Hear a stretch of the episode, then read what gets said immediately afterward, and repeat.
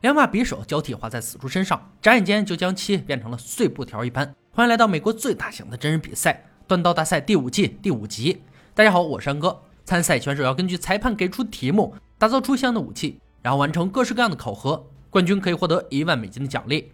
班、老白、乐哥等三位评委早已经就位，欢迎挑战者们登场。艾伦、乔许、查德、约翰四人将在锻工坊展现自己的锻造工艺。三回合制，每轮淘汰一人，最后剩下的夺得冠军头衔。帆布下面是一堆生锈的螺母和螺栓，将它们放入金属罐，加入钢粉，熔铸成漂亮的大马士革钢刀。这就是第一回合的基本要求：刀长十二到十五英寸，不按刀根，总长度不超过二十二英寸，必须有螺纹穿心刀刃的结构。十分钟设计，三小时锻造，计时开始。查德的设计是竞赛砍刀，这种刀很全能，适合应付测试。乔许选用的刀种是毛尖猎刀，他很有信心赢得奖金，带妻女去度假。约翰要制作一把露营刀，用它披荆斩棘，干掉对手。艾伦的计划是做一把帕朗刀，简简单单，能通过考验就好。设计完毕，放下图纸，选手们立刻着手锻造。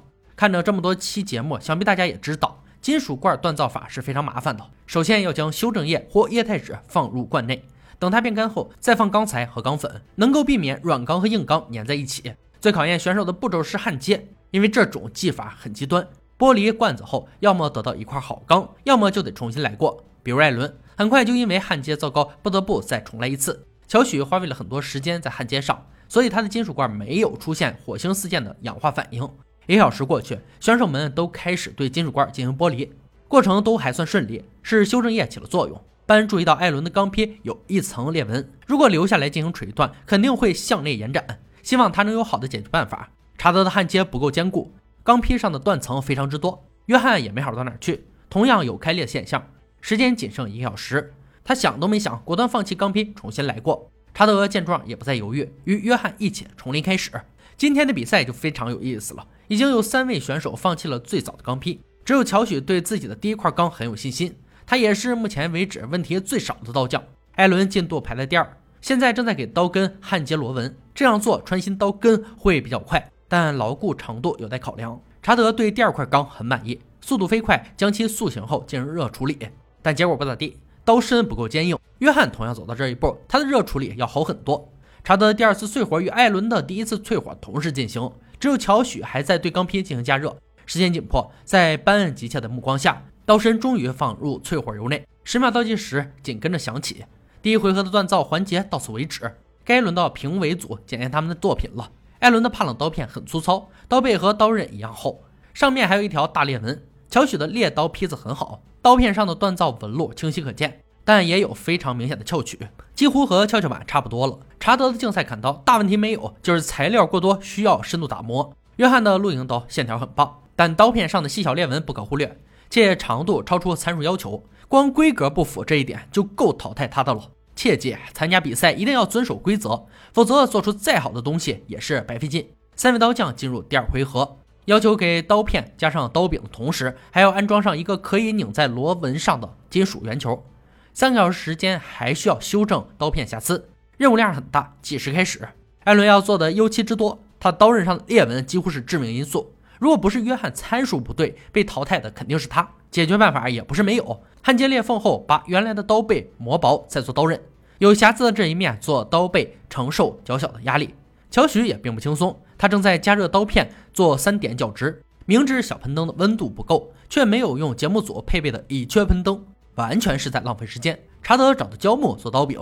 黄铜做圆头，进展很快，看起来非常惬意。给圆头雕刻螺纹用到的工具是棘轮公丝器。艾伦没用过这种东西，但看过查德操作，也算学的有模有样。时间只剩一个小时，乔许曾经冷静流畅的动作，如今变得古怪和慌乱。弯曲的刀片给他带来太大压力了。剩余的时间转瞬即逝，十秒倒计时很快响起。第二回合的制作环节到此结束。班率先登场做强度测试，他会将刀刃放在螺栓上，用短棒敲击三次，看看他们的作品能否承受得住这种压力。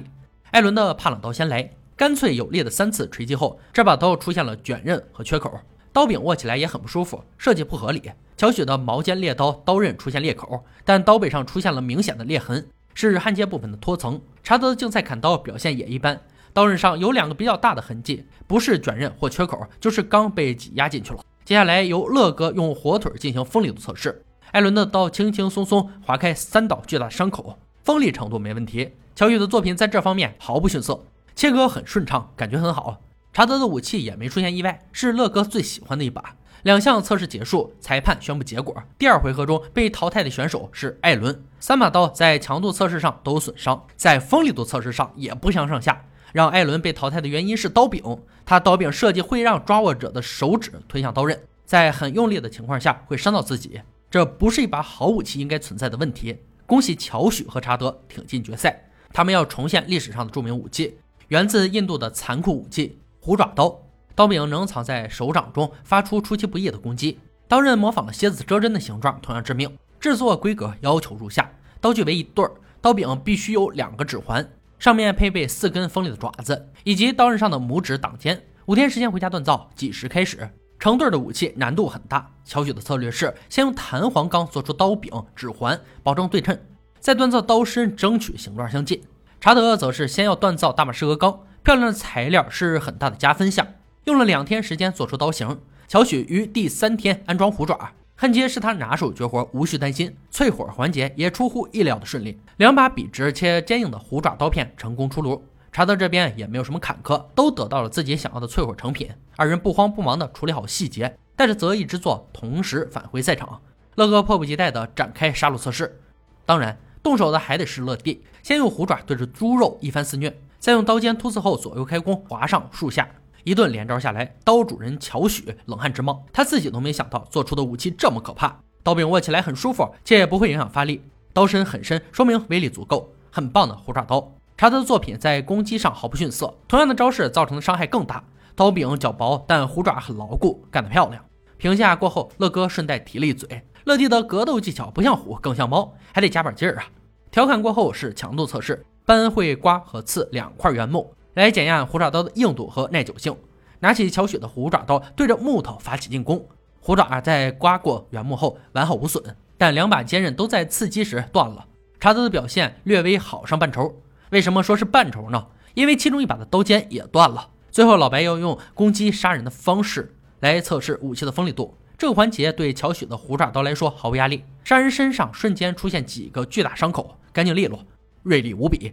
当然，查德的作品也毫不逊色，杀人身上的每个割口都很干净、轻盈、迅速，是老白的第一印象。三项测试全部结束，评委组根据结果做出最终判决。